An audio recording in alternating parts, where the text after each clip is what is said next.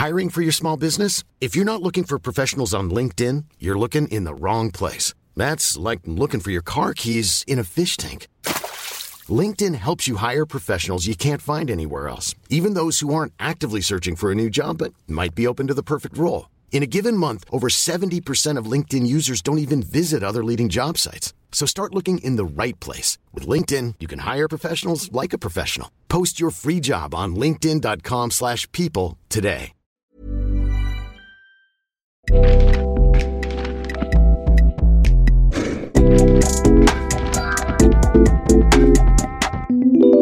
Bonsoir à tous bonsoir à toutes et bienvenue dans cette nouvelle édition du Book Club, l'émission de Mademoiselle qui questionne la société à travers les livres en compagnie de ceux et celles, ce soir en l'occurrence, qui les font.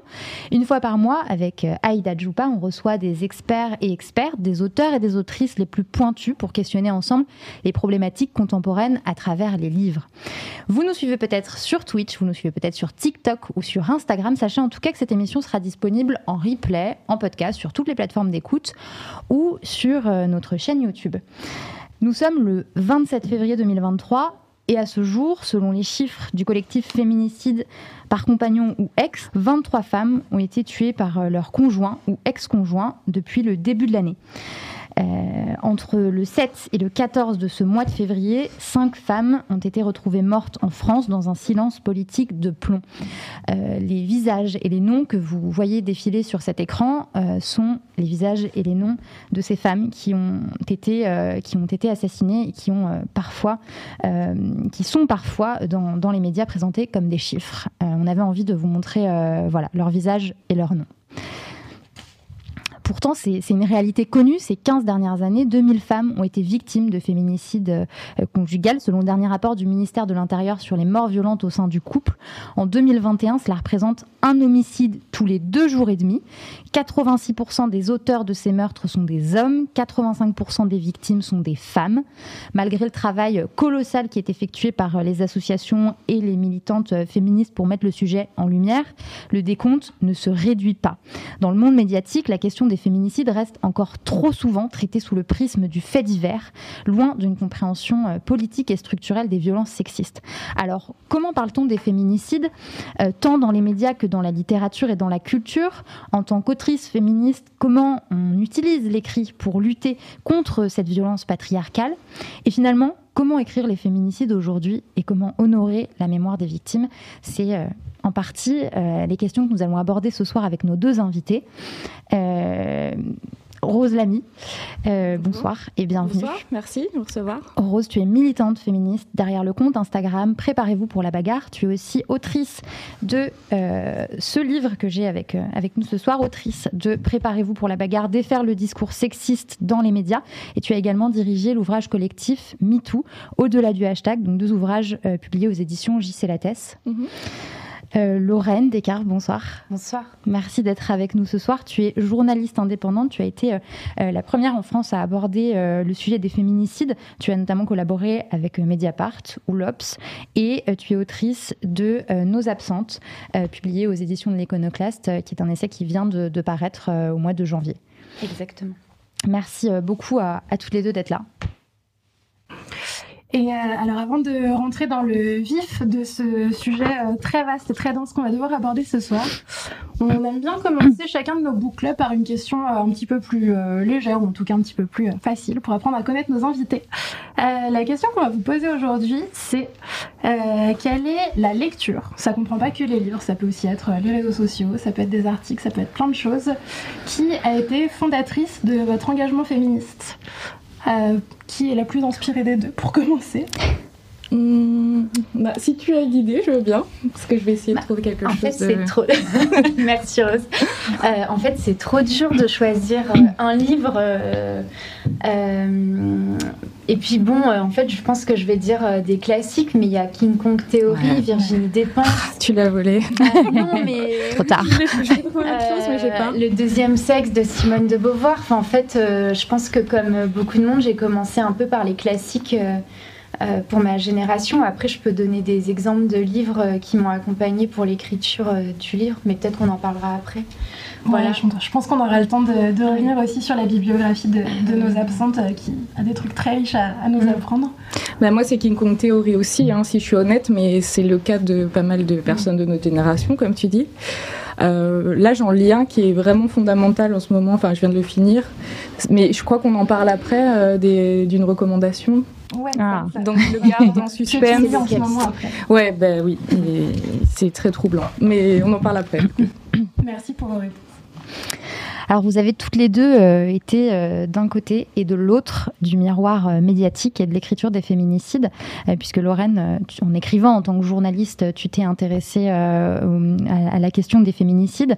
Tu as écrit dans, dans des médias, des, reportages autour de, des féminicides. Rose, toi, tu as eu, notamment à travers ton compte Instagram, puis ton livre, un œil plus analytique et critique du traitement médiatique des féminicides.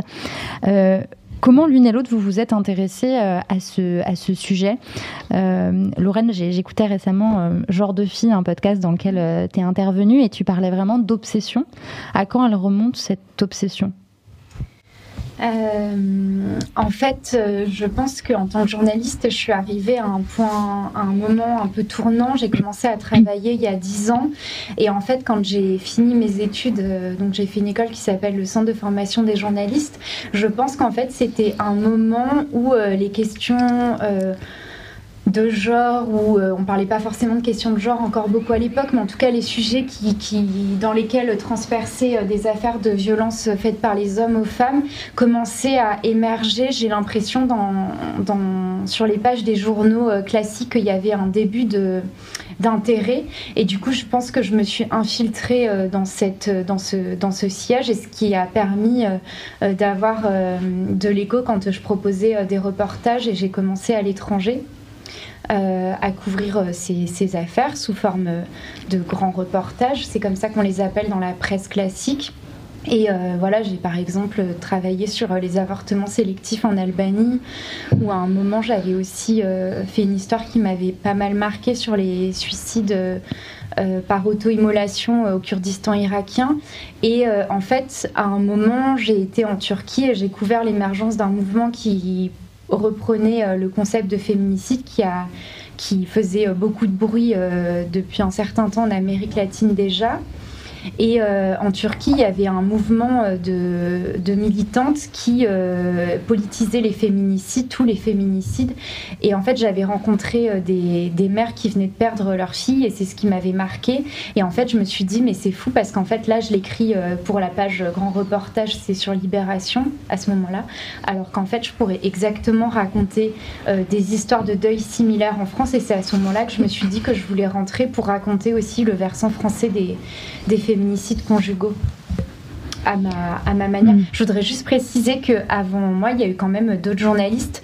À l'époque, on parlait pas forcément de féminicide, mais il y a notamment euh, Blandine Grosjean qui avait fait un recensement euh, précurseur euh, sur les pages de Libération. Du coup, je suis toujours un petit peu gênée et je voulais la, la, mentionner. Elle est aussi citée dans, dans le livre. Hein. Voilà. Très bien, tu as raison. Et euh, pour toi, Rose, donc. Euh, moi, c'est parti d'une obsession aussi, hein, j'ai l'impression. moi, c'est clairement euh, l'affaire Quanta. Donc, moi, j'ai un point de vue situé différent parce que j'étais pas professionnelle, enfin, je suis pas journaliste et j'étais pas du tout féministe théoriquement en tout cas, mais j'ai reçu euh, l'affaire euh, Quanta assez euh, violemment et j'ai eu des, j'ai pas réussi à mettre des mots dessus avant très longtemps, mais j'avais un malaise avec la manière dont ça avait été fait. Avec le recul, maintenant, je sais pourquoi. C'était parce qu'on a plus parlé de son état d'âme à lui, de sa carrière brisée, que de la vie de, Marie Trintignant et de sa famille, qu'on a romantisé. On a beaucoup parlé de crimes passionnels, et c'est là que j'ai aussi commencé à m'intéresser à la manière dont on nommait les, violences, quand on les, enfin de la manière dont on les médiatise et les mots qu'on utilise pour les médiatiser. Et ça m'a suivi. Alors pareil, moi aussi, je rends hommage aux, pionnières parce que j'ai pas inventé euh, le décryptage médiatique. C'était euh, les mots qui tuent de Sophie Gourion et plein de et plein de militantes à titre individuel sur Twitter. Il y avait Stéphanie Lamy aussi. Pas de lien de parenté. Et euh, donc oui, c'est quelque chose qui est né sur les réseaux sociaux au début des années 2010. Je pense que c'est un peu au retour de Kanta avec son groupe Détroit mm. aussi que ça, mm. ça a relancé la machine. Et donc c'était des initiatives euh, individuelle. on écrivait sous les, sous les articles, et c'était sur Facebook à mm. l'époque, sous les articles qui parlaient de crime passionnel en disant non, non, c'est un féminicide mm. et ça, c'est un, un, travail de fond qui a fini par porter ses fruits. Mais moi, vraiment, le point de départ, c'est l'affaire Cantal. Elle est, c'est un cas d'école où on retrouve tout ce qui, tout ce qui est mal fait dans le traitement médiatique d'un féminicide. Mm. Et euh, alors justement sur la, la question du, du, terme féminicide, est-ce que euh, toi Rose, on te posera la question aussi Lorraine juste après, tu te souviens de la première fois que tu as entendu ce terme? Moi je l'ai vu clairement en je pense que c'était en commentaire euh, dans les actions dont je vous parlais. Euh, et j'ai été étonnée euh, du mot. J'ai dû le trouver un peu excessif ou me dire, oh, mais ça peut pas être lié au genre. Mm. bon, il faut mieux traiter les. Moi, j'étais vraiment sur arrêter de dire crime passionnel parce que j'avais déjà compris qu'on traitait ces affaires comme des des faits moins importants que des homicides, parce que des gens les mettent dans la rubrique des faits divers, euh, et la manière dont on tourne les titres à dire euh, que il a, enfin, elle énervait son compagnon mm. euh, ou parce qu'elle ronflait, donc il l'a étranglée, ou pour les grumeaux dans la pâte à crêpes, on a tous vu ça au début des mm. années 2010, et il y, a une grande, une grande un grand retour du fait divers partagé sur les réseaux sociaux, enfin une, une rencontre entre le fait divers et les réseaux sociaux, et tout le monde rigolait. Et moi, je, me disais qu'il y avait quand même des familles derrière et des femmes tuées. Et donc, moi, j'étais vraiment sur le fait d'arrêter de, dire crime passionnel et de minimiser. Le féminicide, ça arrivait plus tard. Euh, la dimension politique du féminicide, j'ai compris un peu plus tard, mais je pense que c'était sur Internet. Hein. moi, j'ai fait ma culture euh, féministe sur des groupes fermés, mm. euh, sur, en commentaire. Des fois, je me suis fait reprendre. Donc, j'ai vraiment appris comme ça, en, section commentaires sur les réseaux sociaux. Mm. Après, j'ai théorisé, j'ai lu, hein, mais c'est comme ça que je l'ai vu en premier. Et toi, Lorraine? Euh, en fait, le, concept de féminicide avant euh, la percée médiatique euh, actuelle, il y a eu deux occurrences que j'avais entendues médiatiques. Il y avait eu la campagne de Oser le féminisme pour criminaliser, le, pour faire entrer le féminicide dans le code pénal qui devait être, je sais plus, de mes peut-être en 2014. C'était assez précurseur, c'était pile après leur euh, campagne Oser le clito. Mais je sais plus, mais c'est marqué aussi en 9 en bas de page dans le livre. Et euh, l'autre euh, occurrence médiatique, elle vient d'Amérique latine en fait, c'est quand il y a eu deux voyageuses françaises qui avaient été tuées. en Argentine et que en fait le père de l'une des victimes euh, Monsieur Bouvier euh, a, euh, a, pris la parole dans les médias pour dire ce crime c'est un féminicide, etc. Et moi personnellement, en dehors de ces occurrences médiatiques, je pense que le concept de féminicide ou, l'approche de ces violences par voilà avec cette, cette approche là de, de, de crime genré je pense que je l'ai perçu quand j'ai habité en Espagne. C'est pas du tout quelque chose que je raconte dans le livre, mais je pense que c'était assez important parce qu'en fait habité à Madrid pendant quelques mois et dans un quartier assez alternatif qui s'appelle Lavapiés. Et je me rappelle que je voyais pas mal de, de graffitis sur les murs qui parlaient de féminicidio, etc. Et puis aussi je lisais la presse et en fait dans la presse en Espagne. Euh, en 2015-2016, je me rappelle que j'avais été marquée par le traitement médiatique où il parlait de crimes machistes et que euh, et du coup, bah, forcément, j'ai pu faire la comparaison avec la France et que c'était pas pour les rubriques faits divers, les meurtres de femmes et tous les, enfin pas que conjugal, hein. c'était pour euh, les rubriques euh, des pages société et que j'ai pu euh, percevoir qu'il y avait un traitement euh, médiatique qui était sensiblement différent et qui s'explique par le fait que euh, les violences de genre et les violences au sein du couple ont été politisées bien plus tôt en Espagne comparé à la France. Et c'est intéressant d'ailleurs parce que tu disais, notamment quand tu parlais de la Turquie où tu as été, que du coup tu étais grand reporter, tu écrivais pour les pages grand reportage, alors qu'effectivement en France tu constaté à ce moment-là que c'était pas du tout euh, traité de la même manière. C'était voilà de l'ordre du fait divers. Euh. Oui, en fait, euh, c'est euh, un biais, euh, un, biais en fait que à l'époque, les, il y avait, en fait, quand on est journaliste, la rubrique grand reportage, elle, est, elle a une connotation assez prestigieuse. Il y a des grandes plumes dans le fait divers aussi, hein, Pascal Robert par exemple pour Le Monde, mais c'est pas normalement la rubrique la plus la plus voilà enfin c'est horrible à dire mais c'est surnommé la rubrique des chiens écrasés hein. Euh, ça illustre bien. Euh, ce et en fait, le fait divers, qu'est-ce que c'est? C'est un genre journalistique qui, euh, voilà, a, aussi donc ses plumes nobles, etc., mais qui morcelle en fait des phénomènes sociétaux en s'intéressant à une affaire isolée. Et en fait, ça empêche d'avoir une lecture d'ensemble et d'analyser l'approche, enfin d'avoir une approche plus systémique de ces violences. Aujourd'hui, il y a eu tout un travail au sein de la profession qui a été porté beaucoup par des femmes journalistes. Je pense par exemple au Parisien qui a un grand journal euh, pour le fait divers. Euh, et maintenant, en fait, il y a eu un collectif de femmes journalistes internes euh, à la rédaction qui a milité bon, aussi pour des droits internes, hein, mmh. égalité salariale, etc. Le monde des médias n'est pas indemne de ce genre d'inégalité. Mais par contre, elles ont aussi fait en sorte que le traitement soit légèrement adapté, par exemple, à la fin des articles la plupart du temps, ça renvoie vers le 39-19 et il y a aussi une phrase mm. qui revient souvent de euh, euh, voilà, donc là on parle de ce fait divers, de ce meurtre, mais euh, tous les. Enfin, en France, l'année dernière, par exemple, il y a eu tant de femmes qui ont été tuées dans un mm-hmm. contexte conjugal, enfin, qui rappellent quand même ces chiffres. Mm. Alors Rose, euh, tu as centré une grande partie de, ton travail euh, euh, de, Préparez-vous pour la bagarre, défaire le, le, discours sexiste dans les médias sur l'analyse du discours médiatique autour des, violences masculines et notamment des féminicides ou des tentatives de féminicide. tu disais tout à l'heure, l'affaire Quanta, c'est un peu un cas d'école. Mhm. Est-ce que tu peux nous parler des, schémas que tu as identifiés dans le traitement des féminicides dans les médias? Oui, bah, c'est toujours à peu près les mêmes mécanismes. Euh, il y a une euh, minimisation de l'acte de violence. Euh, il y a en France une romantisation, donc c'est une spécificité assez française apparemment. Et ça, c'est Valérie et Robert qu'on a parlé dans une culture du viol à la française. Il y a ce mythe que euh, la violence et la mort sont inhérents à la relation amoureuse et qu'en plus c'est la marque de la qualité de l'amour mm. s'il est passionnel et qui conduit, euh, comme dans les chansons, enfin dans la chanson de Johnny Hallyday, euh, Requiem pour un fou, s'il conduit à la mort, c'est presque encore mieux. Donc ça c'est une grosse, enfin c'est une grosse tendance française de la romantisation des, des violences, on les justifie en tout cas comme ça. Et, euh, l'autre enfin l'autre tendance, c'est de légitimer les violences. Alors ça, c'est quelque chose d'un peu plus sournois.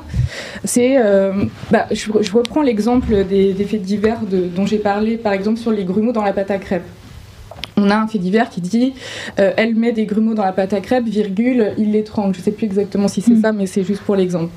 Euh, on met une, relation de cause à effet entre étrangler et les grumeaux dans la pâte à crêpes en présentant ça comme un motif légitime. Mais euh, de, quelle règle a été transgressée? C'est celle en fait du père de famille ou du patriarche. C'est lui qui estime qu'il y a des grumeaux dans la pâte à crêpes, donc il l'étrangle. Et en formulant les choses comme ça, il y a presque une explication. On donne mm. une explication individuelle, anecdotique, au fait qu'il l'a étranglé. Et on ne va pas chercher plus loin euh, dans une violence structurelle euh, dont tu parlais. Donc euh, ça, moi, enfin, c'est pas moi qui l'appelle, ça s'appelle la légitimation et ça repose sur une histoire de la cellule familiale et de l'autorité des patriarches mm. qui est très peu encore questionnée. Hmm. Oui, c'est vraiment euh, la femme qui aurait été la mauvaise euh, mère, la mauvaise femme au foyer, qui ne respecte pas. Pour, Quanta, c'est pareil. Euh, ça a été légitimé par le fait qu'elle a envoyé des textos à son ex. Donc, c'est toujours la victime de violences domestiques qui porte une part de responsabilité. Elle l'a mérité parce qu'elle n'a pas respecté la règle du père ou du mari ou du, de l'ex-compagnon. Hmm. Et il y avait même eu, euh, parce que je me suis replongée du coup dans, ton livre que j'avais lu pour sa sortie et relu pour le book club, euh, des questionnements sur carrément euh, sa santé fragile, qui, justifiait. Est-ce que finalement elle serait pas tombée sous ses coups Oui, alors ça, l'histoire de la table basse, si on fait un sondage général, je pense qu'il y a une grande partie de la population, et moi je l'avais fait sur Instagram, qui vivent avec le mythe qu'elle est tombée, qu'il l'aurait poussée une fois et qu'elle serait tombée sur la table basse. Mm. Ça, c'est quelque chose qui revient souvent. C'est euh, la, dispute qui tourne mal, la, dispute accidentelle. On nous a aussi fait le coup euh, pour l'affaire Daval en parlant d'étranglement accidentel. Pour étrangler quelqu'un, il faut au minimum l'étrangler 5 minutes. Enfin, essayer de sceller quelque chose déjà une minute, vous allez voir euh, mm. que c'est pas accidentel. Donc c'est l'histoire de la dispute qui a mal tourné et elle serait tombée, mais en fait c'était en fait la première version de Quanta qui, qui, est rentrée dans les esprits alors qu'elle a été démontée moins de deux semaines après. Et on a aussi cherché du côté de Marie Trintignant, et c'est vraiment spectaculaire ce qui s'est passé. Euh, c'est l'avocat de la défense de Quanta qui allait jusqu'à ressortir un accident de voiture qu'elle avait eu euh, d'ailleurs en état euh, alcoolisé, mm. donc mm. ça, ça, va sur le terrain moral. Euh, et avec, après cet accident, elle avait une opération et du, du elle a eu un, traumatisme crânien, et donc il s'interroge si sur le fait qu'en fait son crâne a cédé plus facilement. Enfin, je suis vraiment désolée de la violence des choses, mais euh, voilà, il s'interroge sur le fait que est, euh, c'est plus lui qui donne des coups mm. et qui tue, c'est elle qui se fragilise plus rapidement qu'elle l'aurait dû mm. sous les coups. Donc c'est une permanente euh, inversion de la charge, de, de, la violence. Et moi je pense que c'est le, cœur du, du problème, c'est cette histoire de légitimation, c'est de faire porter la responsabilité parce que transgression des règles, parce que jalousie, parce mm. que grumeau dans la pâte à crêpes à la fin, moi, je me dis, les faits divers, effectivement, ça, ça morcelle un, problème politique parce que on va trouver à chaque fait divers une raison qui est celle de l'homme euh, hmm. violent.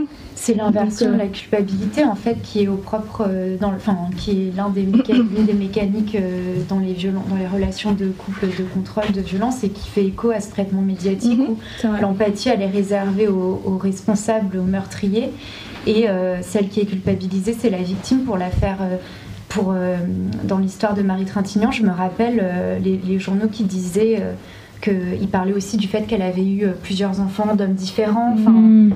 Ça s'apparentait à une forme de slut shaming. Et alors, par contre, Quanta, c'était le pauvre musicien mm. brisé en plein, en plein vol. Comme pour l'affaire Daval, quand il a avoué après deux mois de mensonges, l'avocate Daval a pris la parole en disant, en expliquant le crime par le fait qu'elle avait une personnalité écrasante. Ah. Comme pour justifier, en tout cas, c'est des choses qui, peut-être pour vous euh, qui nous écoutez, peuvent sembler euh, très choquantes. Euh, et pourtant, c'est des choses qu'on peut lire, du coup, qui font partie de la défense de, des, avocats et des avocates des meurtriers, en tout cas présumés meurtriers jusqu'à. Voilà. Mais c'est des choses qu'on lit dans la presse. Ben oui, tous les jours. De manière encore fréquente. Mais encore aujourd'hui. Sur euh, le, féminicide euh, du parc des Buttes Chaumont, il y a un article dans le Parisien qui est sorti hier qui reprend la version euh, de l'accusé par la voix de son mm. avocate, où il nous explique que si il a disposé des morceaux de son corps dans le parc des Buttes Chaumont, c'est que c'était un joli parc. Donc là, on est complètement dans le point de vue de, de l'accusé. Et puis, au-delà du fait que ça crée des, ça a des conséquences sur les imaginaires et les représentations euh, pour lutter contre les violences, c'est aussi une stratégie de préparer l'opinion publique à un procès qui ira aux assises. Mm. Donc, il, commence à, travailler le terrain euh, d'un procès qui devrait être dans, un, dans le cadre d'un prétoire avec un contradictoire assuré. Euh, là, il commence à le déverser dans les médias sans que les journalistes répondent à ça. Mm. Donc, ça alimente un mode de pensée, une idéologie euh, qui légitime les violences, qui fait que les femmes euh, n'ont pas d'espoir euh, en lisant ces choses-là, et donc on est dans un, un, cercle vicieux qui fait que le traitement médiatique des féminicides, à mon avis, passera, enfin la, fin, la lutte contre les mm. féminicides, en tout cas, passera par la manière dont on en parle, la manière dont on les médiatise. Mm. Et euh, alors, on, reviendra justement à, cette question de la place qu'on donne à, la, défense des accusés dans, le milieu médiatique un petit peu, après. Mais euh, ce qui est intéressant, comme on le disait tout à l'heure, c'est la manière dont vos deux parcours se répondent un petit peu d'un côté et de l'autre des médias. Euh, toi, Lorraine, en ayant travaillé en tant que journaliste sur les questions de féminicide, est-ce que tu as expérimenté aussi au sein des rédactions, dans la manière dont tu as vendu ou pas vendu d'ailleurs euh, ton travail sur la question des féminicides, c'est ces perceptions, ces schémas de pensée en fait euh, ancrés dans, le patriarcat et qui parfois euh, bah, relèguent la question des, violences masculines au second plan par exemple euh, bah plutôt en fait c'est pas des rédactions avec lesquelles j'ai travaillé. En fait quand on est journaliste indépendante enfin remarque c'est aussi le cas quand on est dans une rédaction. Il faut toujours se battre pour défendre les sujets sur lesquels on a envie de travailler. Je pense qu'en tant qu'indépendante, on, a, on, a on jouit d'une certaine liberté. Euh, mais c'est clair qu'en 2016, ça n'intéressait euh, pas grand monde. En fait, c'était un non-sujet. Hein. Et à l'époque, en fait, j'avais créé un média euh, sur lequel j'ai travaillé pendant, en parallèle, pendant 4-5 ans, qui s'appelait Le 4 heures, pour ceux qui s'en rappellent. C'était un média qui faisait du, journalisme narratif multimédia sur Internet. Et d'ailleurs, la première affaire de féminicide celle autour du meurtre de Géraldine Soyer. En 2016, elle a été publiée sur le 4 heures, ce qui m'évitait aussi d'avoir à batailler avec des rédactions qui auraient peut-être pas compris l'intérêt ou, en tout cas de pas me, soucier de la diffusion. Ouais, c'était un, choix de ta part euh, de dire que tu allais diffuser cette enquête-là euh, sur ce média plutôt que d'essayer de oui, peut-être vendre un endroit où. Bah, après, elle avait été publiée sur Marie-Claire aux États-Unis, mais un an après. Mais, euh, mais oui, je préférais. Et puis après, elle avait été pas mal diffusée une fois qu'elle était publiée sur le 4 heures. mais oui, je j'avais même pas tenté. Enfin, c'était à la fois parce que je voulais soutenir le média que j'avais créé et en même temps euh, pas m'embêter euh, avec euh, le démarchage. Par ailleurs, je voulais juste me concentrer sur l'histoire et avoir la place de la, de la raconter aussi. Elle était assez longue cette histoire. Euh, tu parlais euh, tout à l'heure, Rose, euh, du fait que voilà, dans, enfin, les, violences masculines étaient quelque chose de quasiment, quasi une tradition dans la culture française, qui avait, ou en tout cas une, une spécificité française à ça. Et, nous, on s'est posé la question de est-ce qu'il y a une spécificité française dans, dans les schémas narratifs que reprennent les médias? Voilà, par exemple, décrire physiquement le, le, meurtrier, pour essayer de lui donner des, voilà, des atours un peu humains, et à l'inverse, déshumaniser euh, les victimes qui, elles, bah, comme on le disait au début de l'émission, ne sont plus parfois que des chiffres, euh, alors, que, euh, alors que non, hein, c'est pas... Bah, ça, alors sur la particularité français, c'est vraiment la culture du viol, donc ça va plus porter sur les violences euh, peut-être sexuelles, sur les violences euh, domestiques. Moi, je pense que tout ça vient de l'héritage de l'invention du fait divers euh, au 19e siècle en France. C'est une rubrique qui est arrivée au moment où les journaux sont devenus payants. On est en plein après l'exode rural et il y a plein de, gens de milieux ruraux qui sont arrivés dans les faubourgs des villes. Euh, les journaux commencent à être payants et ils se disent qu'il faut euh, leur proposer un contenu. Euh, simplifié et qui parle d'eux. Donc déjà on part avec l'idée que les violences, de toute façon, ça va être issu, enfin ça va être produit par, les classes populaires. Et c'est là qu'on invente le fait divers qui est dans son style et dans son agencement hyper stéréotypé on a des personnages stéréotypés, on a une écriture euh, qui doit donner la réponse à l'interrogation, enfin qui doit donner la réponse du pourquoi de, la violence en quelques lignes. Et c'est Barthes qui disait que le fait divers est immanent et qui doit se lire comme une nouvelle euh, indépendante quand l'information est un chapitre de roman qu'on va reprendre, enfin on lit un jour et puis on continue le lendemain. Là, il faut que toutes les réponses soient données, donc ça a amené à la simplification et, aux stéréotypes et avec plein de confrontations avec la fiction aussi, puisque c'est au moment de l'émergence de la littérature euh, réaliste. Et euh, donc il y a des, ponts qui sont faits sur euh, le, fait de raconter la fin au début, euh, mhm. de faire monter le suspense, bah, de, de, fictionnaliser un petit peu le récit pour rentrer un peu dans cette mode aussi du, de la littérature réaliste. Mhm. Donc ça vient de là, euh, sur le style, sur les, les, personnages stéréotypés, bon, bah, on les connaît. Euh. et puis sur les motivations, comme il faut donner une réponse rapidement, que l'enquête est en cours, parfois on n'a pas du tout d'éléments, bah, on va euh, voilà, reprendre la, justification de l'accusé et le présenter comme une un motif valable. Puis de toute façon, on passe à autre chose le lendemain. Donc on va pas revenir en mm. disant Ah, en fait, c'est pas les dans la pâte à crêpes. Désolée de revenir sur cet exemple. Mais en fait, ça vient de, euh, du fait que c'est 5 ans de violence conjugale qu'elle a porté plainte deux fois, que le système n'a pas répondu. Mm. Donc on ne revient pas dessus. On règle le. En fait, divers, ça se règle en un texte. Hmm. Une brève, c'est assez court, d'ailleurs ça s'appelle une brève. Hmm. Et il faut qu'il y ait tous les éléments de réponse dedans, que ça porte pas euh, matière, et, c'était pensé comme ça euh, au 19e siècle, il fallait pas que ça porte matière à rébellion aussi. Donc il fallait pas hmm. que ce soit trop politisé, il fallait que les réponses apportées soient simples. Et puis il y avait un gros mépris de classe de se dire qu'il fallait euh, pas que ce soit trop compliqué pour les lecteurs. À comprendre. Oui, le crime passionnel, c'est une fiction journalistique, c'est ce que tu expliques. Et je pense que, parce que tu as utilisé le terme de déshumanisation, et je trouve ça assez fort.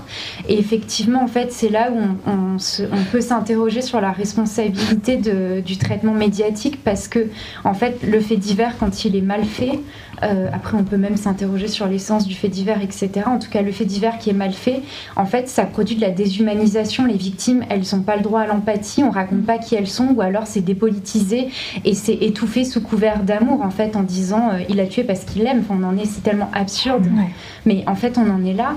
Et en fait, c'est problématique parce que ça fait écho euh, au continuum des violences faites aux femmes, qui est en fait une mécanique de déshumanisation de l'autre, dont le mm. meurtre, le féminicide et l'acmé. Euh, que ça soit le féminicide conjugal ou d'autres ou d'autres formes.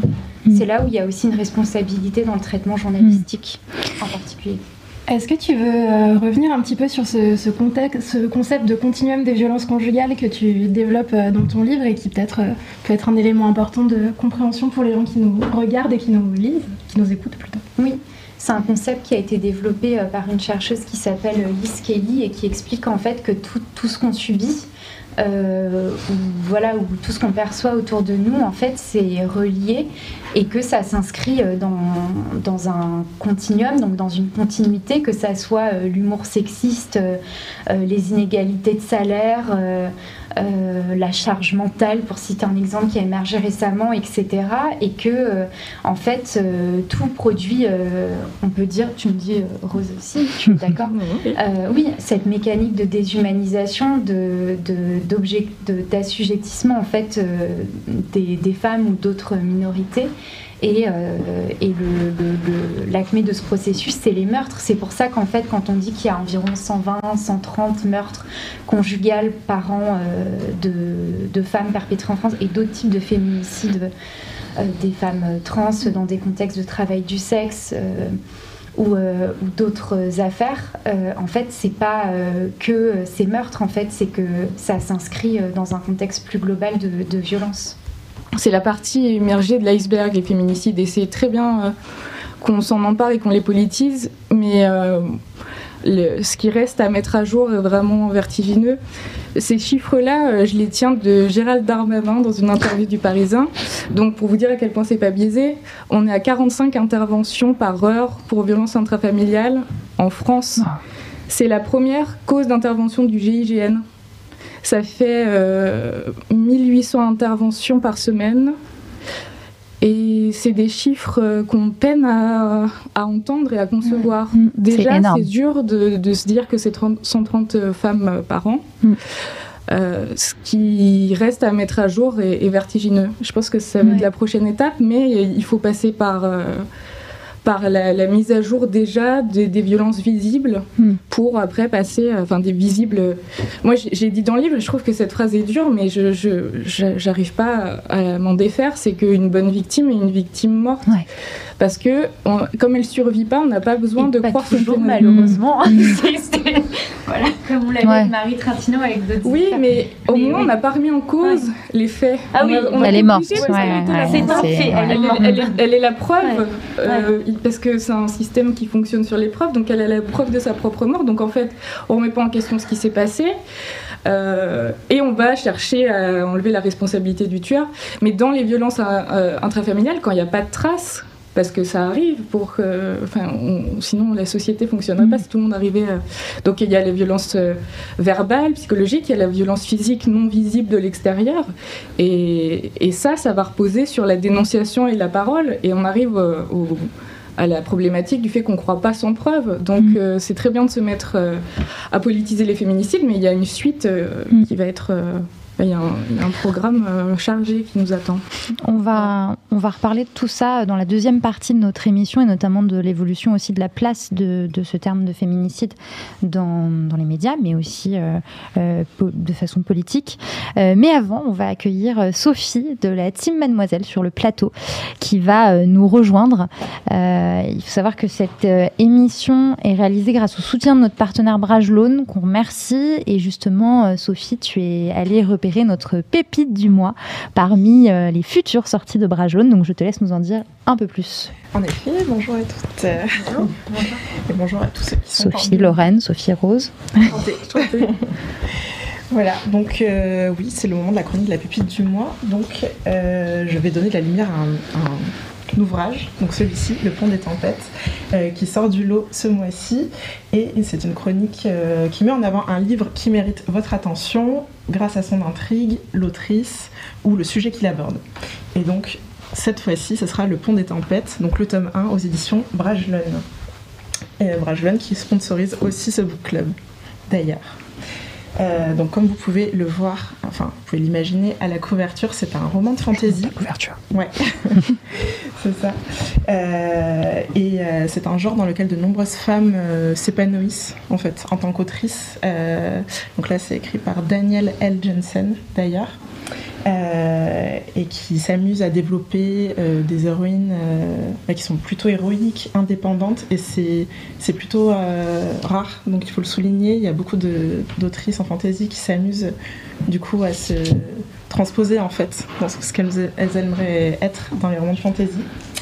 Mais avant d'en arriver là, il a fallu un long moment, en fait, un long chemin. Et c'est Ursula K. Le Guin, une poétesse férue d'anthropologie, qui a ouvert la voie en fait à toutes les autrices de fantasy dans les années 60 seulement.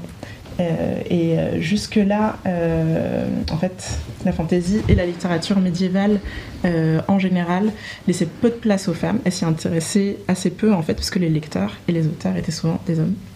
Voilà. Euh, et Ursula K. Le Guin, en fait, elle intègre euh, à ses quêtes euh, de l'émotion à ses personnages et une, certaine forme de sensibilité. et de là, on commence à passer de l'autre côté et à intégrer plus de femmes et aussi donner de l'émotion même aux hommes, en fait, finalement. Qui étaient lecteurs aussi. Oui, aussi. voilà. Euh, alors qu'aujourd'hui, en fait, euh, plus on avance dans le temps, euh, plus les héroïnes de fantasy, donc au-delà d'avoir des émotions, etc., ce sont des femmes bah voilà, avec un fort tempérament, très indépendantes, qui n'ont peur de rien. C'est tout à fait le cas ici avec Lara, l'héroïne du Pont des Tempêtes. donc d'elle va dépendre l'avenir de tout un royaume et souvent elles ont le pouvoir et c'est les seules capables de percevoir ce que, ne perçoivent pas les personnages masculins, même si ils sont plus âgés qu'elles. Ça, c'est un truc aussi où il n'y a, pas de jeunisme en fait dans ce genre d'ouvrage. Donc, euh, voilà, euh, c'est assez intéressant. Euh, voilà, donc avant de vous en dire plus, je vais vous dire quelques mots sur, sur l'auteur. Donc Danielle L. Jensen est canadienne. Euh, c'est l'auteur de plusieurs best-sellers, dont Le Pont des Tempêtes, donc le tome 1 qui va être une saga. Euh, voilà, le prochain d'ailleurs sort à la fin de l'année 2023. Euh, et Le Pont des Tempêtes incarne à merveille, à merveille ben, le monde imaginaire, épique et romantique. Vraiment, je pense que ça va devenir très vite un classique du genre. Voilà. Alors, rentrant, je vais rentrer dans le vif du sujet euh, avec l'intrigue. Euh, j'ai dévoré ce livre de mon côté. je ne sais pas si vous lisez de la fantaisie de, votre côté ou si vous avez déjà essayé. Il fut un temps où j'ai lu euh, des fictions de matriarchie dans la science-fiction féministe. Ok. Voilà. non, moi je connais très peu, je connais pas du tout en fait le genre. Ok, ben écoutez, euh, si vous avez, euh, ben, si tu veux tenter euh, de te lancer dans la fantaisie, je pense que ça peut être un, très bon premier essai. Ok, super. Il est épais. ça peut occuper pas mal de temps. Oui, voilà, mais vraiment ça se lit, ça se dévore. Ça se lit bien. Mm. Exactement. Donc, je vais vous contextualiser un petit peu pourquoi ça s'appelle le pont des tempêtes. alors déjà, on peut observer que l'objet est très joli et la jaquette s'ouvre et en fait, ça dévoile la carte où a lieu l'intrigue, en fait, dans l'histoire. Ah oui, c'est carrément un univers en soi, quoi. Ok. exactement. Donc c'est un univers imaginaire. Euh, voilà. Et donc, on a le pont au milieu, ici, qui est le royaume euh, d'Itikana. Donc, comme souvent en fantasy, on est euh, dans une monarchie médiévale, voilà, sur un territoire imaginaire, en fait. Euh, voilà. Et donc, comme je vous l'ai dit, au centre, vous avez Itikana qui est aussi au centre de l'histoire. Et Itikana contrôle tous les échanges commerciaux via le pont. voilà, et en fait s'amuse à détruire des royaumes ou à en bâtir parce qu'il met de très lourdes taxes en fait sur le commerce. Donc voilà, c'est plutôt compliqué pour les deux royaumes au nord et au sud de ce pont. Euh, notre héroïne, notre héroïne pardon, Lara est originaire du royaume de Maridrina au sud. Voilà. Et une météo pas trop clémente quand même, hein, j'ai l'impression, non C'est compliqué. C'est compliqué, et ce qui fait que les deux royaumes sont limite obligés de passer par ce pont bah pour euh, faire des échanges commerciaux. Mmh. Voilà, puisque comme tu dis, la mer des tempêtes mmh. bien son nom. voilà. Euh, du coup, le roi de Maridrina, donc le père de Lara, essaye par tous les moyens de faire tomber euh, le royaume d'Itikana.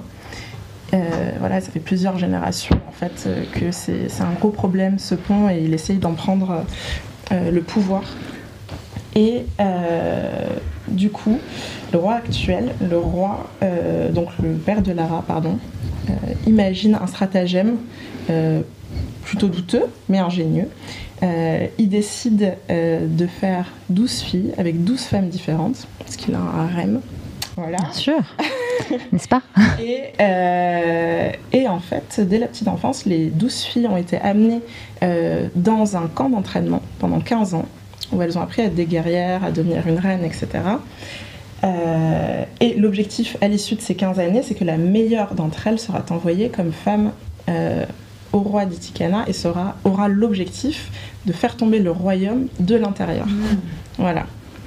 C'est tout un, tout un truc. Et par un stratagème, il se trouve que c'est Lara qui a été choisie et qui est envoyée euh, voilà, pour se marier. On peut savoir la fin du coup ou pas Non, je non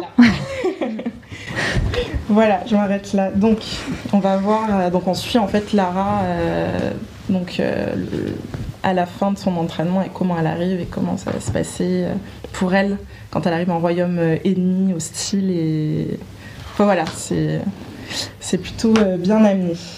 Alors, le livre, euh, il aborde la sororité d'abord, puisque elle est, euh, elle avec ses sœurs dans ce camp d'entraînement. et le sexisme aussi, puisque dans le royaume de Maridrina, d'où est originaire Lara, les femmes sont considérées comme des êtres dociles et faibles. À l'inverse, dans le royaume d'Itikana, les femmes sont souvent guerrières, peuvent même diriger des armées. Mhm. Et donc c'est voilà, en fait c'est deux visions qui s'affrontent euh, entre le royaume d'Ikana et de Maridrina. Euh, D'ailleurs, ben, le père de Lara n'envisage Lara que comme un moyen d'arriver à ses fins. En fait, qu'elle vive ou qu'elle meure, on comprend que euh, voilà, ça lui importe peu, finalement.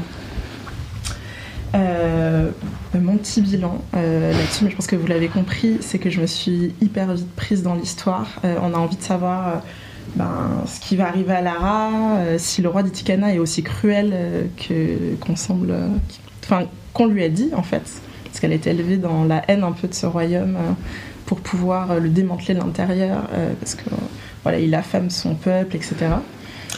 et puis aussi, surtout, je suis assez admirative du courage de Lara, enfin du personnage principal, qui est quelqu'un qui doute que très rarement. elle sait qu'elle est forte, qu'elle est. C'est mentionné d'ailleurs plusieurs fois que elle peut euh, tuer des groupes d'hommes entiers, etc. Et en fait, le fait d'avoir eu un entraînement sportif aussi poussé, en fait, elle doute jamais. Et ça, je trouve ça, euh, c'est assez rare. J'aimerais prendre exemple sur cette personne. voilà. Et tuer des groupes d'hommes entiers, c'est ça J'aimerais éviter la prison voilà. mais mais c'est vrai que c'est plutôt. Euh, elle est voilà, elle doute pas, elle y va. Et, euh, et en fait, c'est assez marrant de la voir progresser dans sa quête. Et, et de, parce qu'elle doit se faire passer. En fait, elle se fait passer pour docile au départ. Donc c'est voilà, assez intéressant. Et autre chose par rapport à l'écriture de ce livre, en fait, chaque chapitre alterne à partir du moment où Aren, le roi d'Itikana, entre dans l'intrigue, chaque chapitre alterne entre le point de vue de Lara et le point de vue d'Aren. Donc on avance un peu avec un point de vue omniscient. Donc euh, voilà, on a un peu tous les éléments pour, euh, pour comprendre l'intrigue euh, des deux côtés. Voilà. Trop bien. J'espère que je vous ai donné envie. Écoute, ça a l'air très intéressant. Ça donne envie de savoir ce qui va se passer. Ouais. Ouais, est-ce que euh, une fois qu'on sera plus en live, tu pourras nous dire la fin du coup À négocier, à négocier. Mais, euh, Euh, mais voilà, le livre est disponible dès aujourd'hui, donc aux éditions Brajlon. Et euh, je vais vous dire un petit mot sur, sur le, la, maison d'édition qui sponsorise d'ailleurs ce numéro du Book Club. C'est le premier éditeur indépendant d'imaginaire en France. vous y trouverez autant de grandes références du genre que des nouveaux auteurs. Euh, et euh, l'avantage aussi, ils ont un très nombreux catalogue de 2500 ouvrages avec de la littérature, anglaise, allemande et française. Euh, voilà. Le prix du livre, si jamais vous voulez vous l'offrir dès aujourd'hui, il est à 28 euros. mais si vous l'avez en précommande, non pardon, je dis une bêtise, le livre est disponible le 1er mars, mais vous pouvez le précommander dès aujourd'hui euh, sur le site lepontdestempêtes.bragelonne.fr. Il y a une petite surprise. D'ailleurs, je vois que tu l'as là. Les ah, je savais même pas. Ouais, voilà. Qu'est-ce que c'est Surprise sur le set. petite surprise. Les 1000 prochaines euh, précommandes euh, donnent lieu donc vous vous connectez au site, vous remplissez le, formulaire et hop, je décale un peu pour que vous voyez bien. Voilà, téléchargez le formulaire et vous téléversez la preuve d'achat de votre précommande et vous recevez en cadeau euh, ce tiré à part et ce petit marque-page illustré par Marie Mani qui a également illustré l'intérieur. Voilà, la seconde et la troisième de couverture. Voilà, Trop bien. Donc un petit cadeau si on précommande. C'est ça. Exactement. Super. Donc euh, je vous encourage à précommander. Voilà, c'est très sympa, l'objet est très joli, tout comme le livre d'ailleurs. Bien pratique, surtout. Exactement. Et euh, le tome 3, si vous êtes pressé de savoir encore la suite, sera disponible à l'automne 2023. 2 Oui, le tome 2, pardon. à l'automne 2023. T'en as déjà sauté un. Euh. Pardon. voilà, et ça sera, enfin, la fabrication sera aussi, euh, aussi soignée, etc. Avec, euh, avec une super euh, c'est une super édition, je trouve. L'objet est très joli. je vous encourage de le lire, mais il est quand même très joli. Pour rendre sa bibliothèque un peu plus jolie encore. C'est ça. C'est ça. Et voilà pour moi. Très bien. Du mois. Et eh ben merci beaucoup Sophie et on va du coup replonger dans notre dans le sujet qui nous rassemble ce soir avec nos deux invités. Euh, sans transition. Voilà, sans transition. C'est vrai qu'on était sur quelque chose de plus léger pendant cette chronique grâce à Sophie. Euh, mais voilà, on va revenir dans le dur de la réalité. et, euh, et, donc, euh, pour les gens qui nous rejoignent euh, en cours d'émission, on, parle ce soir euh, de comment écrire les féminicides avec euh, Lorraine Descartes, qui est à ma droite, qui est euh, journaliste et autrice de Nos absentes aux éditions du Seuil. Du coup, on va faire un petit décalage, de, un petit changement. et, et, à la droite, à ta droite, Lorraine, Rose Lamy, qui est militante et autrice notamment de ce livre. Préparez-vous pour la bagarre, défaire le discours sexiste dans les médias, chez JC Lattès. Euh, et Aïda m'a rejoint à nouveau sur le plateau. voilà, j'ai remplacé Sophie. Euh, on, a parlé euh, de, l'évolution de ce mot féminicide qui a été théorisé par la, la, sociologue militante et universitaire féministe Diana Russell. Euh, qui a un mot à la frontière entre féminin et homicide pour trouver voilà une façon de, décrire ces d'appeler ces crimes qui sont euh, euh, autre chose que des homicides n'est-ce pas? Mhm. c'était quoi les mots qu'on utilisait avant? On a parlé de voilà de crimes passionnels Rose, qu'est-ce que qu'est-ce qu'on utilisait avant? Est-ce que ben, on parlait de crimes passionnels, de drames conjugal, de disputes qui ont mal tourné, plein de procédés euh, d'euphémisation euh, pour euh, dans un souci de, d'apporter de l'amour dans le processus et bon, ça, interroge.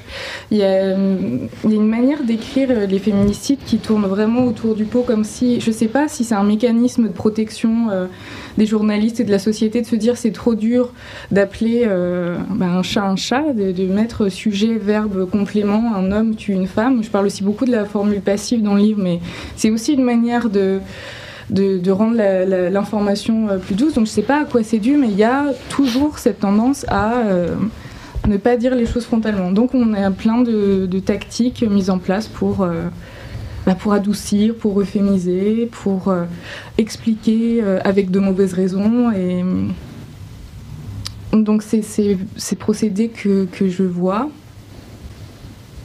Euh, je me rappelle plus du début de la question. non, non, c'était voilà. Et qu'est-ce qu'on utilisait avant? Peut-être que tu as une réponse aussi, euh, Lorraine. Euh, comment on. Bon, on en a parlé de comment on en parlait, mais voilà, il y avait le terme de, de, crime passionnel et, et, finalement, comment on arrive à, parler de féminicide Peut-être que je peux raconter d'où vient le concept. Ouais. Parce qu'en France, euh, ça a percé, donc j'ai cité deux anciennes occurrences, mais on peut dire que grosso modo, ça a percé le devant de la scène médiatique euh, en 2019 quand ça a été élu mot de l'année par le petit... Euh, je crois que c'était 2019, oui, par le petit Robert. Et il y avait aussi le Grenelle sur les violences conjugales qui a contribué, bon, avec tous ses défauts, etc., mais quand même de façon inédite à politiser euh, et à occuper euh, le devant de la scène euh, médiatique aussi ce, problème de, enfin ce fléau de de violences conjugales, enfin ces violences systémiques. Et en fait, on a beaucoup tendance à associer dans l'opinion publique féminicide à un mot à la mode ou à un mot valise médiatique, alors qu'en fait, ce qui se sait peu, c'est que ça renvoie à une longue tradition de recherche universitaire tu as mentionné Diana Russell. Ça a émergé dans le contexte des années 70, euh, qui était donc aussi un, moment de foisonnement euh, d'idées féministes, qui est souvent euh, appelé deuxième vague. Et il y a eu un événement qui est retombé dans les limbes de l'oubli, mais qui avait été très important à l'époque, qui était le tribunal pénal contre les violences faites aux femmes qui avait d'ailleurs été marrainé par euh, Simone de Beauvoir à l'époque, mm. et euh, dans lequel euh, le concept il a, il a émergé, j'en parle et je le détaille dans le livre. Et ensuite, il y a deux chercheuses anglo-saxonnes, Diana Russell et Jill Radford, qui ont co-dirigé un ouvrage qui s'appelle Femicide, The Politics of Women Killing, qui n'a jamais été traduit en français comme de nombreux textes pionniers sur la pensée sur les féminicides, et qui est une anthologie qui n'a pas une facture, on va dire, classique de livres qu'on peut voir euh, universitaire, mais qui a d'ailleurs dès le départ en fait euh, listé de manière très large euh, toutes les formes que peuvent prendre le féminicide et pas uniquement conjugal comme ça s'est cristallisé autour du lien de conjugalité en France on peut en parler il y a des voilà. Mais en tout cas dès le départ ça a été très très large. Je le cite dans le livre ça m'avait fait rire entre guillemets mais il parle aussi les autrices parlent aussi de la chirurgie esthétique, de l'excision, de, du fait de ne pas nourrir assez les femmes. Enfin, il y a plein de, lesbophobie aussi. Enfin, c'est mm. très divers. Hein. Il y a plein de façons d'en arriver à une mort prématurée euh, des femmes. Euh, voilà. Et en fait, ce, livre a posé euh, l'idée du féminicide comme un crime genré, un, crime dont le mobile est misogyne, avec cette définition qu'on reprend souvent. Le féminicide, c'est le meurtre d'une femme par un homme parce que c'est une femme. Et ensuite, en fait, le livre, il a voyagé en Amérique latine. Et il s'est beaucoup euh, ancré dans le contexte notamment mexicain, c'est ce, dont je parle dans Nos Absentes, euh, et qui a permis en fait d'affiner, de complexifier, de densifier aussi euh, cette notion de féminicide, qui est toujours d'ailleurs l'objet de recherche par des chercheurs en France aussi. Mm. Et je voudrais juste citer pour terminer sur cette définition, il y a une deuxième notion qui a été apportée par une, une universitaire mexicaine qui s'appelle Marcela Lagarde et qui a dit le féminicide c'est pas uniquement un crime genré, mais c'est aussi aussi un crime d'État, dit Marcella Lagarde, parce qu'en fait, ça renvoie à l'incapacité des autorités de protéger euh, la vie de ces femmes, d'arrêter les meurtriers, euh, et euh, aussi parfois, dans certains pays, et parfois, voilà, de, de, les condamner, de lutter contre la récidive. Et ça s'inscrit aussi dans un climat de banalisation des violences sexistes dont on a déjà parlé au début de cette intervention mm. avec Rose Lamy. Voilà. Merci pour cette définition sur, euh, sur l'usage français et euh, notamment médiatique euh, du, terme féminicide. On est sur une histoire qui est relativement récente. Vous en parlez toutes les deux en citant des dates sur bah, la fin des années 2010, alors qu'on est au début des années 2020. Est-ce que vous, vous voyez une, évolution politique et médiatique dans l'usage de ce mot depuis ses débuts, qui était un mot un petit peu assez stigmatisé, qu'il est peut-être un petit peu moins aujourd'hui. Je vois que Rose, a une, oui. une réaction. je n'arrive pas à me, retenir dans mes réactions, mais euh, non, mais il y a sur l'aspect politique, euh, j'ai pas l'impression qu'on ait euh, trouvé la réponse euh, à la problématique. comme tu disais au début, les chiffres ne baissent pas. Sur l'aspect médiatique, il est, plus, il est utilisé majoritairement. Il y a encore des crimes passionnels. Euh, moi, j'ai une alerte pour les crimes passionnels et les drames conjugaux, donc elle, elle, elle, s'active jamais. Mais hier, il y en a eu un euh, sur Corse matin, je crois. Euh, donc, majoritairement, on utilise le mot féminicide. C'est rentré dans le langage courant, c'est rentré dans le dictionnaire. Euh, au moment du procès de l'affaire Daval, je crois que l'avocat général a prononcé le mot alors que c'est même pas dans le droit français. Oui, maintenant c'est dans les, dans les prétoires. Voilà, donc euh, c'est hyper euh, important. Donc il y a un gros travail qui a été fait sur le mot et sa politisation. moi, je, je, prends souvent l'exemple d'un après-midi chez ma mère où j'ai regardé l'émission de Faustine Bollard sur France 2, Ça commence aujourd'hui. Et le nom de l'émission, c'était euh, féminicide, on ne tue pas par amour, et ça m'a fait un déclic parce que c'était un slogan de manif. Mm. C'est un slogan euh, radical de manif, euh, et c'était quelque chose qu'on lisait sur les sites internet avant. Et c'était à l'époque, c'était lunaire de dire ça, hein, ou de dire de parler de féminicide. Moi, j'ai un, très bon ami euh, qui me suivait euh, dans mes questionnements et qui m'a dit Mais je, je pense pas que ce soit lié au genre, on meurt pas euh, d'être une femme, ça arrive aux hommes et tout. Et c'était vraiment assez ovni à l'époque de le dire. C'était très conceptuel. Voilà, et maintenant de le voir dans les émissions grand public et de voir que même dans la rubrique des faits divers, on l'utilise, même s'il y a beaucoup de choses à dire encore sur les faits divers. voilà, c'est plus crime passionnel, à, quelques exceptions près de, de résistants. En fait, en France, euh, c'est un sujet qui, émerge depuis peu. Donc, euh, euh, ça me paraît important de rappeler que ça fait que depuis 2006 que le gouvernement publie le rapport qui est appelé sur les morts violentes au sein du couple. Et c'est en fait la source de, cette, de ce refrain Une femme est tuée tous les trois jours par son conjoint ou ex-conjoint. Euh, et qui permet aussi de dire qu'il y a plus de 2000 femmes depuis 2006 qui ont été tuées dans un contexte conjugal en France. En fait, tout est très très récent et je pense qu'on a tendance à l'oublier. Euh, on n'est pas particulièrement en avance en France. Si par exemple on prend le contexte espagnol où il y a eu euh, le vote de cette loi intégrale contre les violences de genre et qui utilise aussi le concept de genre dans la loi espagnole, c'est-à-dire que ça luttait aussi bien contre les stéréotypes de genre à l'école que ça a instauré un tribunal, des tribunaux pour juger les violences conjugales en Espagne Euh, on pioche beaucoup euh, dans justement le modèle espagnol en France. Récemment, par exemple, avec euh, l'allocation d'aide d'urgence pour les victimes qui souhaitent partir du domicile et obtenir une aide financière, ou même les téléphones grave danger. ça existait déjà en Espagne, aussi le volet responsabilisation pour les hommes auteurs de violences conjugales. Et par exemple, depuis quelques années en France, c'est pas des tribunaux spécialisés, mais c'est des choses euh, c'est assez important. En fait, il y a dans, certains, euh, dans certaines juridictions euh, des, tribunaux qui décident, OK, cet après-midi-là, ce sera spécialement pour juger les affaires de violence conjugale, ce qui permet en correctionnel, que c'est ouvert, voilà, il y a du monde qui peut passer, de plus juger une affaire de violence conjugale entre une affaire de deal et une mmh. affaire de voiture volée, comme ça arrivait très fréquemment. Mais tout, tout, est très très récent, euh, il me semble, en France. Et par exemple, oui, les chiffres euh, ne baissent pas. on les comptabilise de toute façon depuis peu, enfin en tout cas de manière transparente depuis 2006. Mais le, le, panel législatif est récent aussi. voilà, et j'aime bien citer cette chercheuse, cette penseuse hyper importante, Rita Segato, anthropologue argentino-brésilienne, qui rappelle que en fait la force d'une loi euh, dans une société, c'est sa capacité, je la paraphrase, à euh, influer sur la sensibilité éthique d'une société. Donc c'est pas que d'être inscrit dans la loi en fait, c'est que ça impacte aussi sur les mentalités, ça modifie aussi euh, toutes les personnes qui appartiennent à une société.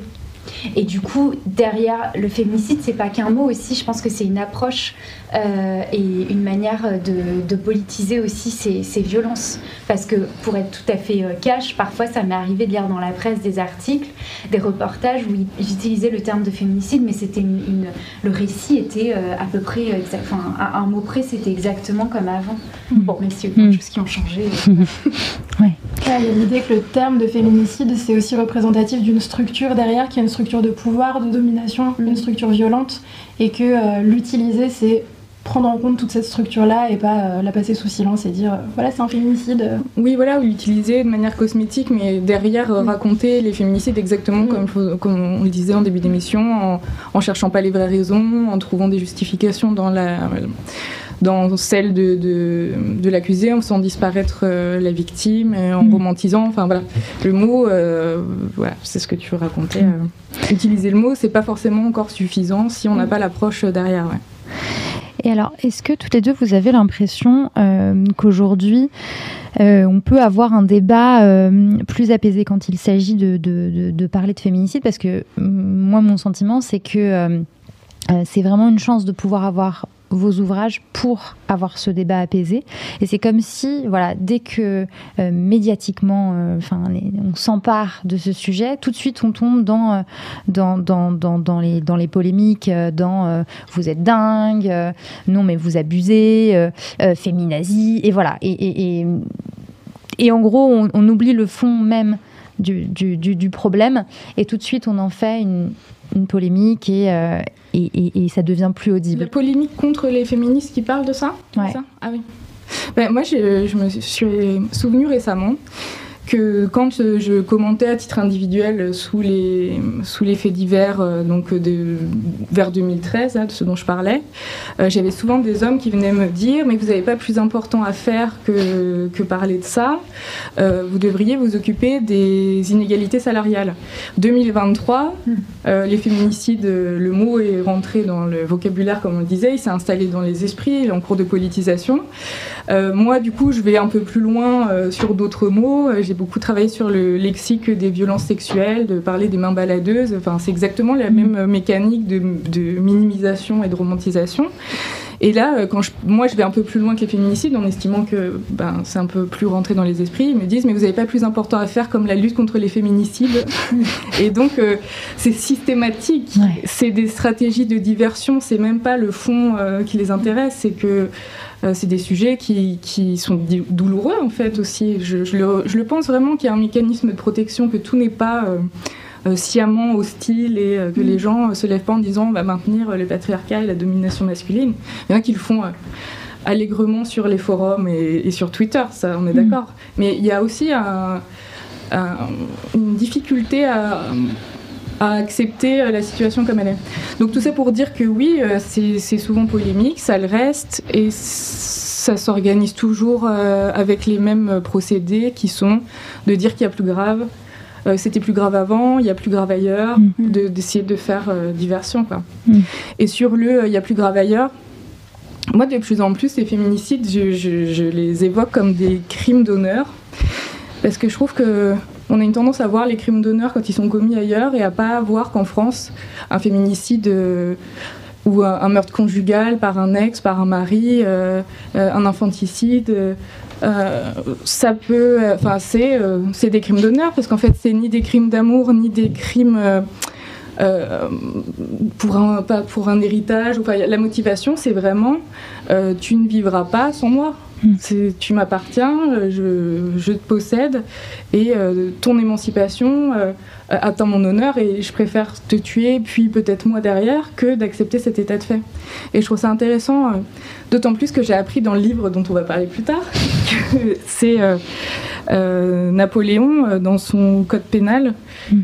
dans son code civil, pardon, qui a inventé le crime d'honneur et qui a servi de, de, base à la création de plein de codes euh, civils dans des pays qu'on dénonce maintenant comme étant des régimes autoritaires et sexistes. Et je trouve que la stratégie de diversion va aussi jusqu'à dire que euh, euh, en France, il n'y aurait pas de, de crime d'honneur. Et je trouve que c'est facile de se représenter ce que c'est un crime mm. d'honneur et que peut-être qu'il faudrait aussi les envisager comme ça. Mm. Ouais. J'ai conscience que c'est. ça va pas être accepté très facilement, mais. Sur la question que tu posais, Marie-Stéphanie, du débat et des polémiques euh, qui tournent vite à cette idée de tribunal populaire euh, quand on essaye de, parler de violence de genre et de violence masculine. Euh, on se disait qu'il y avait aussi la question du backlash quand on écrivait sur ces questions-là.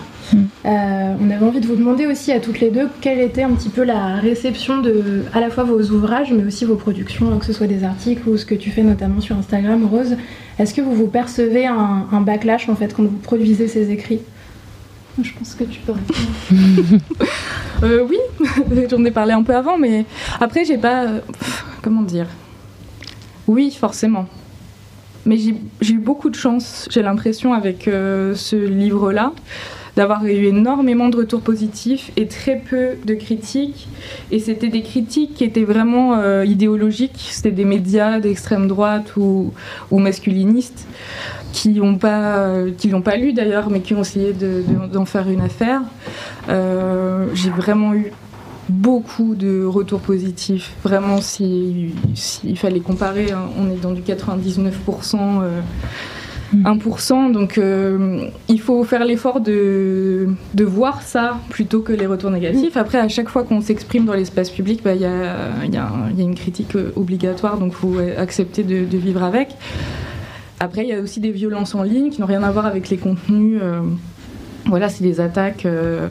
Bah ça, c'est le lot de toute personne médiatique, particulièrement féministe. Et voilà, c'est mm. statistique. Donc voilà, il y a des il y a des, des, moyens de vivre avec. Après, voilà, je sais pas combien, combien de temps tout ça durera et, ce que ça donnera à long terme. D'ailleurs, on est une des premières générations à vivre les violences en ligne massivement comme mm. ça, donc on a très peu de recul. Mais euh, oui, ça fait partie du jeu, malheureusement, sur les sujets féministes, obligatoirement.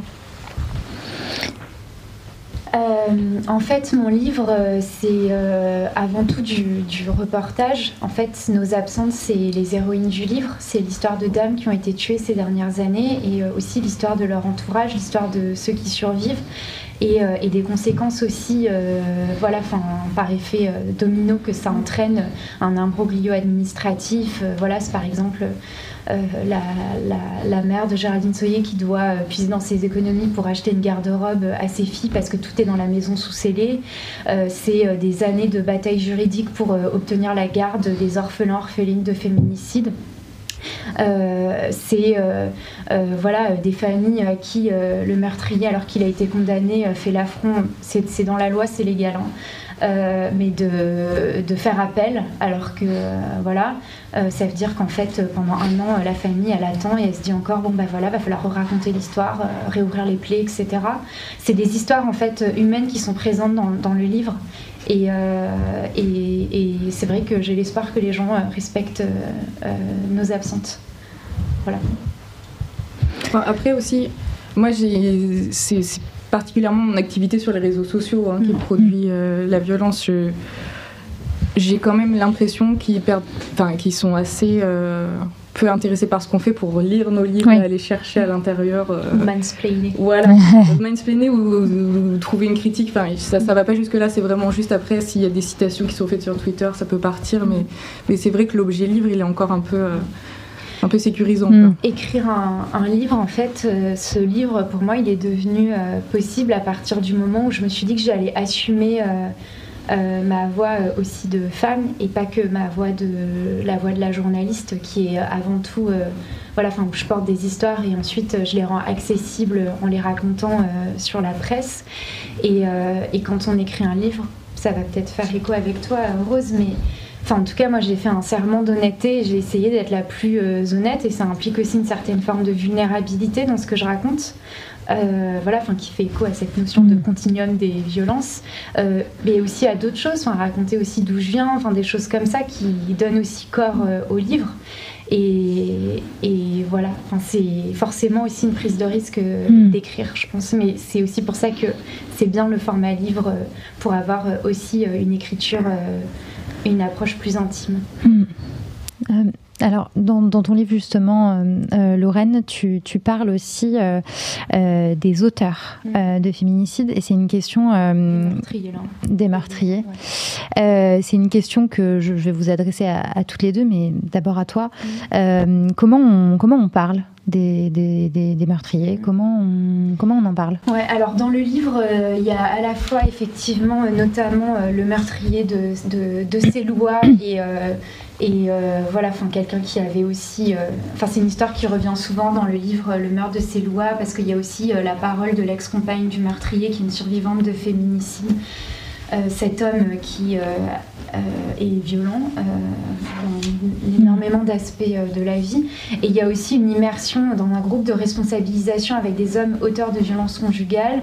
C'est des hommes qui ont, qui sont, qui avaient été, qui avaient fait l'objet d'une première plainte en correctionnel. donc ça va être quelqu'un qui, a, qui avait violenté physiquement sa compagne, enfin en tout cas c'était l'objet de la plainte sur un contexte de séparation, un homme qui avait à la fois été violent contre ses enfants et contre sa compagne, etc. Et en fait, l'idée de ce groupe de responsabilisation, euh, qui s'inscrivait en fait dans le parcours judiciaire, euh, c'était euh, de lutter contre en fait la première réaction qu'ont des hommes quand ils sont poursuivis par la justice, c'est la victimisation, ce qui fait en fait écho. enfin, en gros, c'est l'inversion de la culpabilité. Les victimes se culpabilisent souvent longtemps, ce qui peut aussi expliquer pourquoi en partie il y a parfois la difficulté à porter plainte. Et euh, les responsables se victimisent, mais les meurtriers aussi, hein, dans les tribunaux, je les ai vus, hein, alors que pour le coup, il n'y avait aucun doute euh, sur euh, ce qu'ils avaient fait. et en fait, le problème de cette victimisation, c'est que c'est le terreau aussi de la récidive. En fait, un homme, quand il est condamné, ça, ça n'empêche pas en fait de euh, reproduire, d'à nouveau euh, faire usage de la violence contre madame, contre ses autres compagnes. Et en fait, le paradoxe de la condamnation de la justice, c'est que si elle ne s'accompagne pas de ce, parcours de responsabilisation, euh, c'est le terme qui est employé en France, ça, peut même accentuer en fait la réitération, la récidive des actes les hommes en fait sont dans le déni. Euh, au début du groupe de responsabilisation, c'était euh, c'est l'objet du chapitre 13 du livre qui est assez long. C'était elle l'a bien cherché. oui, mais moi aussi je suis une victime. moi aussi j'aurais pu porter plainte, etc. ou alors c'est un homme qui disait euh, voilà que moi, l'histoire d'amour avec euh, Madame, c'est une histoire d'amour. C'était un acte isolé, euh, passé, clôturé, alors qu'en fait, le signalement, il avait été fait à l'école et les enfants, ils avaient mentionné cet épisode, entre guillemets, de mm. violence physique. Et, et c'est important. Après, au fur et à mesure du groupe, il y avait un effet miroir qui se jouait les uns entre les autres. Il y avait aussi un foyer où certains étaient placés au quotidien, donc je les suivais au quotidien. Et voilà, après, ça ne fait pas le mm. miracle en quelques semaines et c'est un travail euh, qui, qui, qui, doit euh, se faire euh, sur plusieurs années. Dans le livre, il y a le témoignage d'un homme qui est venu au, qui, avait, qui avait entamé ce parcours de responsabilisation avec la psychologue depuis un an et quand je l'ai rencontré, il me disait qu'il remerciait madame d'avoir porté plainte parce que sinon ça aurait fini aux assises. Mm. Là, ça commence à devenir intéressant en termes de responsabilisation. Rose, comment on, en parle de ces, de, meurtriers, de ces auteurs de féminicides euh, dans les médias? Comment on devrait en parler? Bah, Du coup, moi, je me place sur le terrain du discours euh, médiatique et je trouve que ce discours alimente les représentations et l'imaginaire qui permet à ces hommes de se victimiser. Et ça crée du, ça leur crée du discours en fait, ça les renforce dans leur euh, peut-être croyance euh, réflexe. Euh, voilà, ça théorise quelque chose qu'ils pourraient utiliser comme défense. Ça vient sûrement du fait que dans les faits divers, les sources, c'est souvent la parole de l'avocat, comme j'en parlais au début, l'avocat de la défense. On l'a vu dans plein d'affaires, dans l'affaire Daval aussi. les avocats qui vont dans les médias des, déverser euh, la défense de l'accusé, qui n'est pas forcément remis euh, en contexte, qui n'est pas forcément euh, mis en relation avec un contradictoire, avec une autre version, bah, ça crée un bouillon de, culture qui, qui les encourage aussi là-dedans. Et moi, je pense qu'il faut couper le cycle à cet endroit-là. Il faudrait réussir à être factuel, à dépassionner le traitement de, de ces sujets-là, de le faire, d'essayer de le faire comme on traite d'autres sujets avec un peu moins de crispation et d'essayer de, bah voilà, de dire euh, ce qui s'est passé factuellement et de, laisser... Euh, parce qu'on nous dit souvent que c'est le tribunal médiatique, euh, les réseaux sociaux et, et, compagnie, mais le tribunal médiatique, il se joue quand on commence le procès dans les médias et ça se vient souvent avec la justification des avocats de la défense. Sur l'affaire Daval, ça a été... il, était carrément... c'est l'avocat qui faisait des conférences de presse pour expliquer où en était l'enquête. C'est lui qui a annoncé la, garde à vue, qui a annoncé les aveux. Enfin, euh, tribunal médiatique, euh, on nous l'envoie souvent, mais euh, il y a quelque chose de, de louche quoi, entre, mm. euh, entre les avocats de, de, la défense et les médias. Alors après, je sais quand je dis ça, on me dit que toute personne a droit à une défense, et évidemment, je le pense. mais dans un cadre. Hmm. Moi, je, moi, je parle du discours médiatique et je me dis que ça s'interroge quand même cette manière dont on, hmm. écrit les, féminicides et, les violences domestiques et que ça participe après dans les esprits de ces problèmes à prendre ses responsabilités. Oui, quelque part, c'est. à identifier aussi les hmm. Quelque part, c'est dangereux, en fait, de ce, micro tendu sans filtre. Euh, bah, L'avocat euh, de. Ah de, je, je, le pense, mais après, c'est très euh, polémique de le dire. Et je, le fais que depuis récemment, j'assume de, de, poser la question. C'est pas. ouais, je vraiment interrogeons-nous sur, sur ce procédé. Et après, bon, ça, ça c'est toutes les questions de, du traitement sensationnaliste, des audiences que ça peut faire. Donc après, ça, embrasse même les questions économiques, euh, hmm. de, des articles qui marchent le mieux, du clic, tout ça. Donc ça, pose plein de questions, mais moi en tout cas qui m'intéresse au discours, il y a euh, une partie du discours euh, en lien avec les, accusés qui vient de, la justice et des sources des, faits divers qui sont la justice et la police. Hmm. Alors, Rose, malheureusement, tu dois nous quitter dans absolument trois minutes, donc dans deux minutes même maintenant, donc je pense que tu vas nous quitter maintenant. merci. Euh, ben non, mais un grand merci à toi euh, d'avoir été avec nous ce soir pour, pour échanger sur ce sujet. Lorraine, on te garde encore pour une dernière question. merci Rose d'avoir participé euh, avec moi à ce plateau.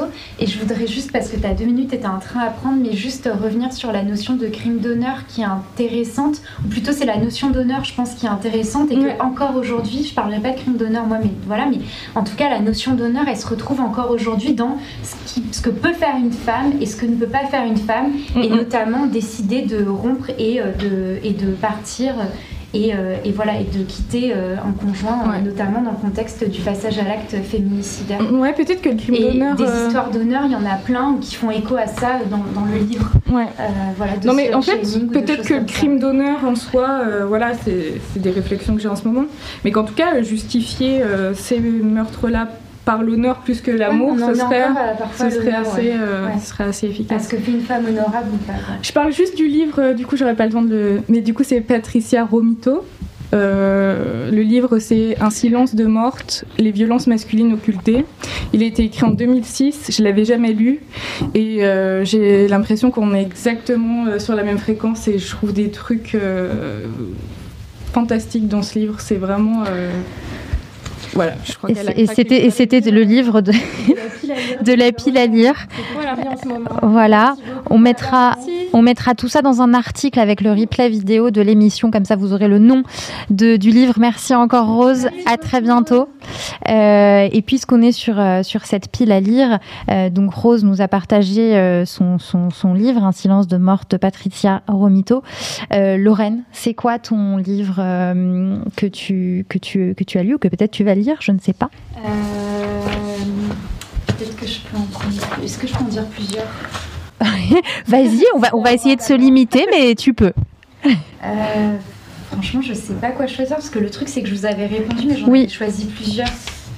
Bah, Effectivement. En tout cas, euh, d'un point de vue conceptuel, je pense que La guerre aux femmes de Rita Segato, c'est un classique pour euh, comprendre les féminicides. voilà, et que je cite aussi dans Nos absentes. Et des lectures de non-fiction, euh, j'avais beaucoup aimé l'empreinte de Alex Marciano Lesnevich, qui est sorti en 2019, euh, voilà, qui avait été une inspiration euh, et qui traite d'inceste. et qu'est-ce que je pourrais dire d'autre tu avais parlé de la honte aussi, de Annie Arnaud. Annie Arnaud aussi qui fait écho. C'est une amie, Pauline Verdusier, qui est une consoeur dans mon collectif Les Journalopes, qui m'avait dit de le lire. Euh, et, en fait, euh, ça fait écho à, une partie de nos absentes. Donc si on veut euh, mieux comprendre nos absentes, on peut aussi aller lire La honte de Annie Arnaud. Oui, c'est ça. en tout cas, oui, il y, a des, y, a un, y a un écho dans, le, dans le livre. Ok. Aïda, quel est ton, ton, ton livre, toi sur ta pile à lire du, du, moment est un, un abécédaire euh, féministe qui s'appelle euh, Feu, point d'exclamation, abécédaire des féminismes présents, qui est coordonné par Elsa Dorlin, qui est une, une universitaire euh, féministe qui bosse notamment en philosophie, mais pas que. Et donc c'est un, un abécédaire. Je l'ai pas sur moi, j'aurais dû le, prendre et j'ai oublié. Pardon donc avec, euh, avec euh, l'alphabet et euh, des termes un petit peu différents qui sont explicités, avec un positionnement féministe qui est assez, assez radical, ce qui est assez intéressant. On parle notamment de, féminisme anticarcéral, on parle de justice reproductive, on parle de violence policière, c'est passionnant. Et on y trouve des textes de, noms assez connus, je ne vais pas tous les citer, mais il y a notamment Assa Traoré qui participe, Wendy Delorme, Fania Noël, Valérie Réau. Hum, pardon, Valérie Rérovert, Fatima Wassak, Gwenola Ricordo, etc. Euh, c'est aux éditions Libertaria et je vous le Libertalia et je n'arrive plus à prononcer. Ce sera dans l'article. Ce sera dans l'article. Euh, et je vous le recommande si vous cherchez à affûter un petit peu vos perspectives féministes en ce moment. Mm.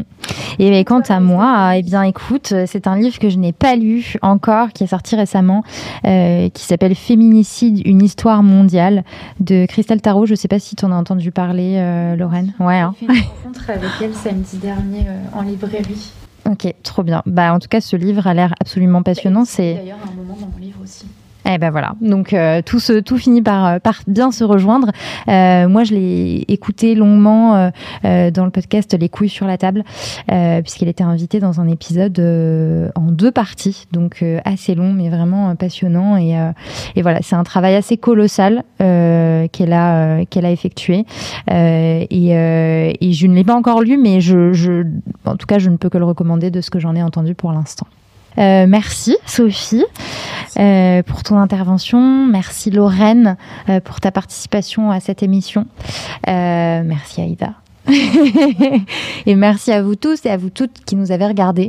Euh, sachez que l'émission sera disponible en replay sur notre chaîne YouTube et aussi en podcast sur toutes les plateformes d'écoute. Donc euh, n'hésitez pas à la réécouter si vous en avez loupé des morceaux ou tout simplement à la partager euh, autour de vous si, si cette émission vous a plu. Et bien sûr, à aller lire les livres de nos invités. donc préparez-vous pour la bagarre, défaire le discours, discours sexiste dans les médias de Rose Lamy. Je ne sais pas exactement où je le montre, mais je le montre. Euh, ah ben il apparaît, c'est cool, superbe, il apparaît en deux fois.